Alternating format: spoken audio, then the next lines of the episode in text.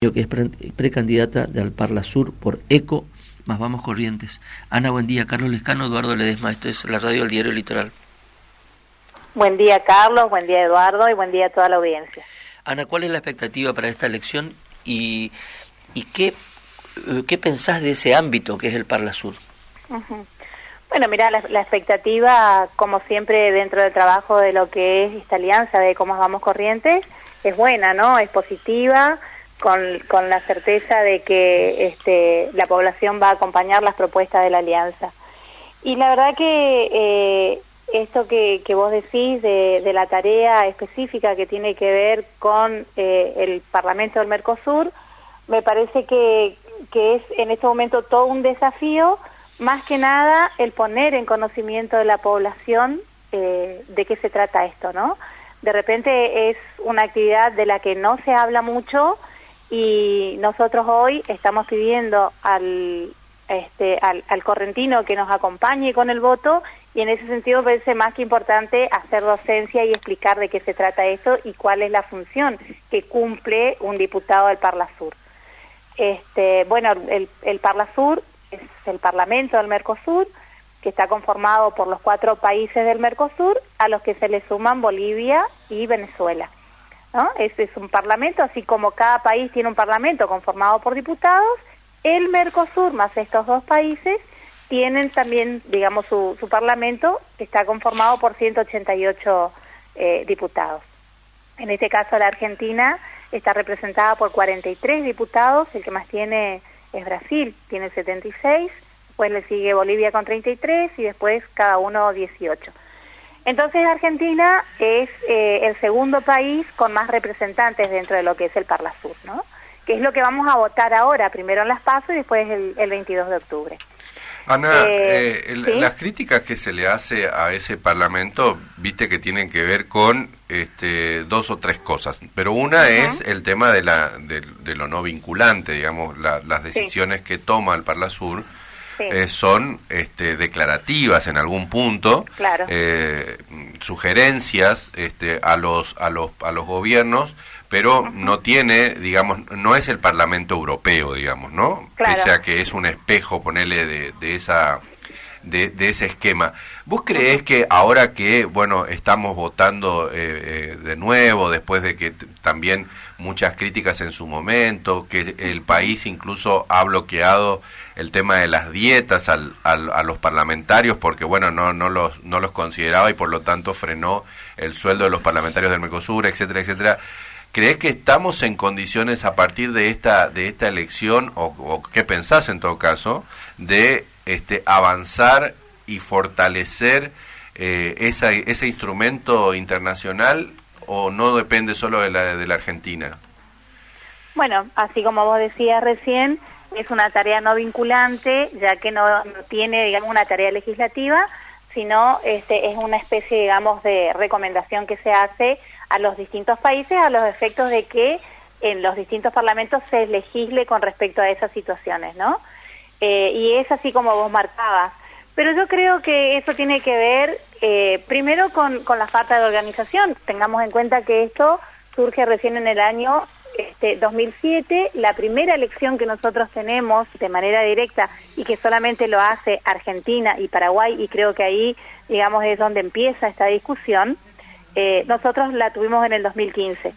Después, como vos decís, en el 2019 se suspende, renuevan los que estaban, se suspenden las dietas eh, y la verdad que el trabajo que, se realiza eh, no, no, está, digamos, como muy reconocido y tampoco es muy conocido lo que se hace, ¿no? Ahora, en cuanto a la relevancia que tiene el Parlasur, me parece que es muy, muy, muy importante la tarea que se pueda realizar ahí. Eh, y más para la provincia de Corrientes que como sabemos todos y se dice siempre, ¿no? Es el corazón del Mercosur. Mm. Eh, es, es, la provincia que, que limita con eh, los tres países restantes del Mercosur. Pienso, por ejemplo, Entonces, que si esto funciona bien, digamos, el Mercosur, sí. el Parlasur, por ejemplo, podría ser tranquilamente un ámbito muy interesante para poder charlar lo que nos está pasando en este momento, digamos, Pero el tema... por supuesto es que, es que debe ser, debe ser. Eh, me parece que también eso pasa un poco por eh, la importancia que se le dé desde el gobierno nacional y, el impulso que se le dé en, este caso de, desde nuestro país, ¿no? Eh, como decís vos, las cosas que nos están ocurriendo. Ahí tenés el ejemplo claro de lo que es en Ituzaingó con la isla Pipé, eh, con, esa invasión de las fuerzas paraguayas, eh, el, amedrentamiento perdón, a los pescadores eh, y ellos que se creen con el poder de, de repente de invadir de esa manera, de asustarlos, de correrlos y absolutamente nadie dice nada. Este, y entonces tiene que salir el gobernador a hacer las denuncias que, que tiene que hacer, porque la verdad que hay un, un descuido por parte del gobierno nacional de nuestra frontera. Y después ni hablar de las cuestiones que tienen que ver con lo económico, ¿no? Que me parece que eso también es uno de los temas centrales o debería ser uno de los temas centrales. Y este, enfocándonos exclusivamente dentro de lo que es nuestra provincia, creo que hay muchísimos temas por conversar con respecto a lo que tiene que ver este, con la actividad económica dentro del Mercosur.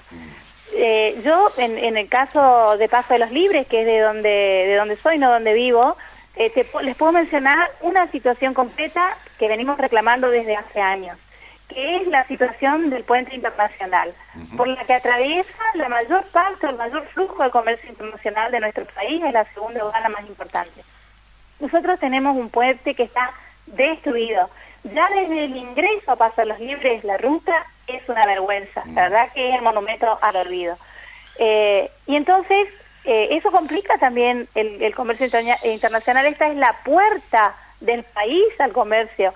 Entonces, la verdad que el abandono por parte del gobierno nacional, eh, que no pueda venir, que si nosotros podemos, eh, si, si hacemos una comparación de lo que puede llegar a costarle al gobierno arreglar el puente o, esa, o ese pedazo, ese tramo de la ruta, es insignificante.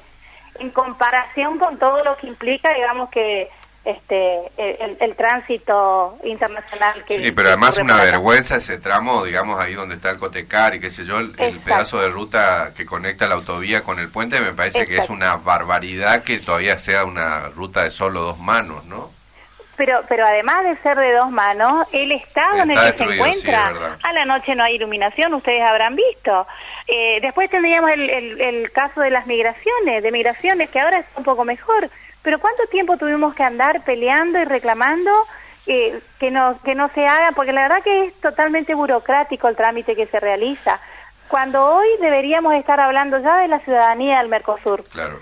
Y otra de las este cosas que ya que mencionás ahí, el tema de paso de los libros, me parece que también, eh, digamos, eh, pasa que cuando tocamos los temas empiezan a saltar, digamos, ¿no? Una cantidad de cosas que, por ejemplo, desde el punto de vista económico que mencionás, y ya que, me, ya que mencionás el, el, tráfico, digamos, de paso de los libres, pero había proyectos también como para poder entablar eh, aquí en, el, en, la franja norte del río eh, comercio de paso de la patria con los vecinos de enfrente y Tatí con los vecinos de enfrente, es decir, una cantidad de cosas que pueden acelerar el comercio eh, ya dentro del marco del Mercosur porque ya está ya está formalizado eso sino abrir bocas de expendio que puedan desarrollar también nuestra zona norte todo, eh, exactamente, en todos los lugares donde tenemos fronteras, nosotros tendríamos que ya estar hablando de, eh, de otra manera este, y posicionar a Corrientes desde otro lugar.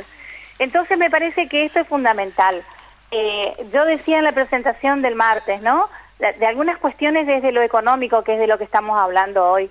Nosotros tenemos, tendríamos que lograr que, por ejemplo, los productores de arroz logren un precio competitivo dentro de lo que es el Mercosur que la madera que de la que tanto habla nuestro gobernador y que hoy tiene una relevancia importante dentro de la provincia salga al mundo este, no como materia prima sino cada vez con más valor agregado eh, que nosotros que tenemos la mejor carne y eso no tengo ninguna duda seamos los que le estemos vendiendo a Brasil y no Brasil a nosotros eso es una locura eh, tenemos la posibilidad de exportar junto a Brasil justamente yerba mate, citrus, eh, a Rusia, China, India, Sudáfrica, y estas cosas no se pueden dar, no están dando dentro de lo que es la provincia de Corrientes, que yo creo también tiene mucho que ver la discriminación que sufrimos a nivel nacional, ¿no? Eh, vemos el ejemplo de, Misiones con zonas francas, eh, zonas francas activas que generan empleo, y resulta que en paso, que perdón, que, que en la provincia de Corrientes no podemos tener zonas francas activas, hay parques industriales a los que se le está dando muchísima importancia y tampoco se puede lograr que desde el gobierno nacional se acompañen estas políticas. Entonces me parece que ahí también va a ser fundamental el acompañamiento del gobierno nacional este, a la provincia de Corrientes. Ana, muchas gracias por estos minutos con nosotros y bueno, quedamos atentos. Gracias. Bueno, gracias a usted. Ana Miño, precandidata al Parla Sur por ECO más Vamos Corrientes.